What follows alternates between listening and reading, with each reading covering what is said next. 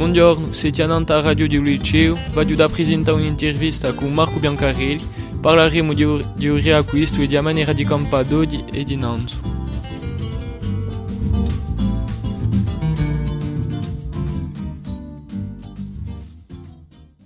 Avete partecipato a un riacquisto, come e con quali? Allora, non ho mica partecipato direttamente a un riacquisto, ma sono citato di un riacquisto. Io sono nato nel 75 e l'epoca del riacquisto è dall'anni, da capo degli anni 70 fino a, diciamo, al principio degli anni 80. Ho fatto, ho fatto era di, di, di, recuperare tutto ciò che eh, si era perso ed era una volontà eh, di mettere la lingua corsa davanti, a uno schema di radio nazionali, di ripidare l'idea nazionale e venire da un fatto di, sa volontà propria d'uomo dare una, un'importanza di dare alla lingua corsa e di dare alla cultura in, in regola generale un'importanza maggiore. Era sviluppato il riacquisto in portoghese negli anni 70 e 80 negli anni 70, eh, negli 70 eh, piano piano si è sviluppato un Portivecchio di noi, ma in Corte Casana. E, e Portivecchio ha avuto molta, molta personalità nella scena culturale, abbiamo avuto eh, scrittori, abbiamo avuto eh, cantatori, abbiamo avuto poeti, eh, Giacomo Biancarelli per esempio, eh, che, che, che, che scrive a Monda che eh, faceva molta poesia, che era in francese un corso eh, d'altronde. Dopo c'è stato, c'è stato eh, dice Radio Marco Cercarelli, Marco Cercarelli era un puntelli maggiore da, da, da scrittura, da cultura. E eh, potremmo mentuare di noi eh, Natalio Ali che era in continenti all'epoca, verso gli anni 70 penso che era sempre in continenti è voltato saranno forse verso i 75 eh, in Corsica. Se mi rammento bene un radio non di mica troppo tonti cioè che era da, a Natali eh, e, e, e, una volta voltato in Corsica perché era in Parigi erano tutti, tutti mondaloca una volta voltato in Corsica eh, si ritrova con enti che vogliono, che vogliono cantare, che vogliono produrre e eh, è stata la nascita eh, giustamente degli esordienti. Dunque c'erano i mondaienti, monda mondaienti eh, che erano pronti a, a, mettere in piazza uh, sa, sa, sa, su, su riacquisto culturale.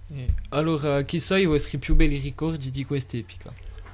Di Seppica qui dice radio sarà, sarà verso a metà un poco di più un poco di più verso a metà e a fine dell'anno 80 a partire da, dall'87 se, se mi rammento è perché c'era un 87-88 eh, c'erano, una manza di persone eh, che, che cantavano di, da, da, poi qualche tempo parlo di Giacomo Guglioli eh, parlo di eh, qual c'era c'era Pasquale Casanova, eh, tutti i salienti qui, eh, Marco Biancarelli, credo di scrivere, Micheo, o più vecchio di lui, cioè radio, che, che avevano messo in piazza eh, una, una, pubblicazione in lingua corsa che si chiama Pian d'Avreto e facevano cantare i giovani e facevo parte io di questi giovani che hanno principiato a cantare eh, dice radio una, una metà anni 80 allora, chi è la canzone che vi è piaciuta di più? La canzone che mi è piaciuta più è una canzone che canto sempre a Vali. Eh, è una canzone che è stata, tratta da, che è stata adattata da, un, da una canzone di Louis Siak. Allora, tutto ognuno la conosce, la conosce come Cadena, ma questa è stata eh, fatta dopo, dice Radio. La prima adattazione è un'adattazione di Giacomo Biancarelli eh, che si chiamava Astanga e dunque uh, il titolo principale, il titolo proprio si, si, chiamava, enfin, si chiama L'Estacca, era un titolo di Luis Siak e è stata adattata in corso da un Biancarelli e, e questa è una canzone che ho, che ho sempre in mente. Allora, oggi come si trova il riacquisto? Che è diventato per voi? Il riacquisto si è firmato a un momento dato perché tutto ognuno parla di un riacquisto, anche i politici parlano di, di, di un riacquisto. Un riacquisto è stato un riacquisto culturale, ma eh, c'era eh, ciò che, mo, ciò che noi ci siamo dimenticati non è mica, è non è mica che io, il principale non era mica che il canto mm. che la cultura cantata c'era la cultura scritta c'era la materia scritta c'era il mondo, mondo poeta e ce n'è ce n'è mondo di noi ma ce n'è di meno in meno, perché tutto ognuno improvvisava all'epoca. C'era a, a, ogni stradone si trovava un poeta, si può dire, e in ogni, in ogni si trovava un, un, poeta. E a di più in più difficili, perché non abbiamo più sa maestria da lingua, non maestriamo più la lingua della stessa maniera, e penso che abbiamo perso il mondo, nanto a, a, o fatto da imparare la lingua corsa eh, nella vita, vita quotidiana. Dunque, per voi, dia gioventù d'oggi sempre impregata da idee nazionalisti e, e da volontà di essere liberi e di parlare corto. Gioventù, gioventù, ciò che c'è, a Vali, dice radio, ciò che, ciò che mi pone un piccolo problema con la gioventù, ciò che vedo è di sentire parlare o corso, di sentire cantare o corso, mm. ma o si sente cantare più, più che lo si sente parlare.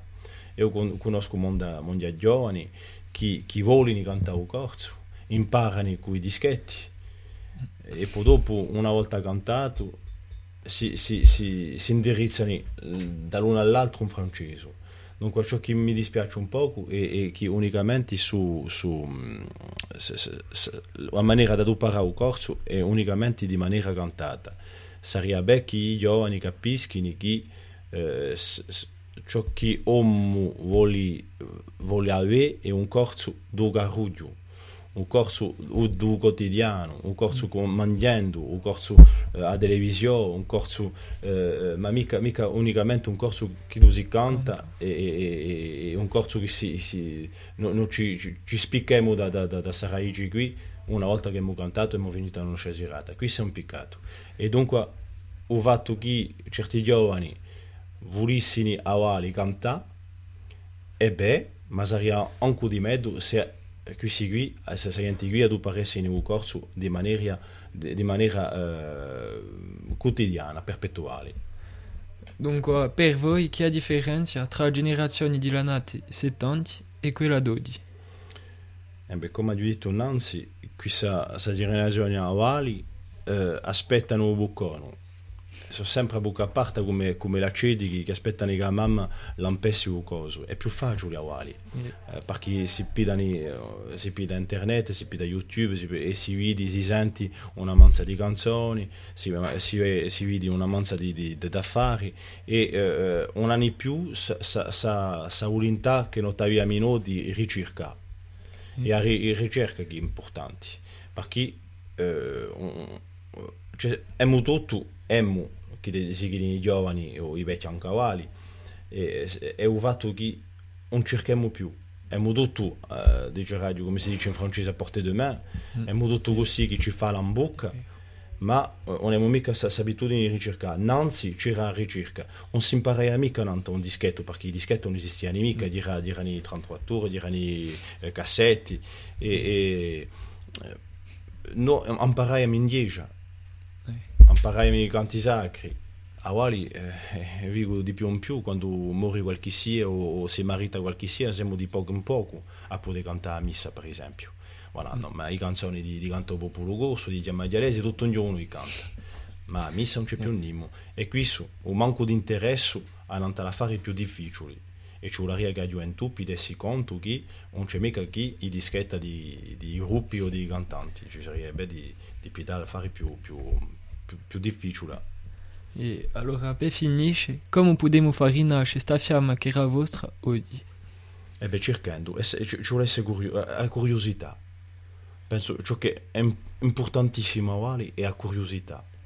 E cercare ciò che si passa innanzi, mica via un passato, attenzione, non ci vuole mica via un passato, perché una cultura via, una cultura che si impara, una cultura che, che, che, che, sa via nante strade di Lavena, non è mica una, una cultura che figliola sempre in daretto, ci vuole figliola in daretto per sapere da dove partiamo e qual siamo, ma ci vuole di noi a pensare che eh, questa fiamma qui è sempre viva, mica monda, è ciugulilla, eh, è una ragia, è una ragia, e ci vuole a, a, a soffiare perché tutto ripetessi, ma ci vuole alimentarla questa ragia qui. Mette un po' di linea innanto e un po' di soffio ma un soffio nuovo.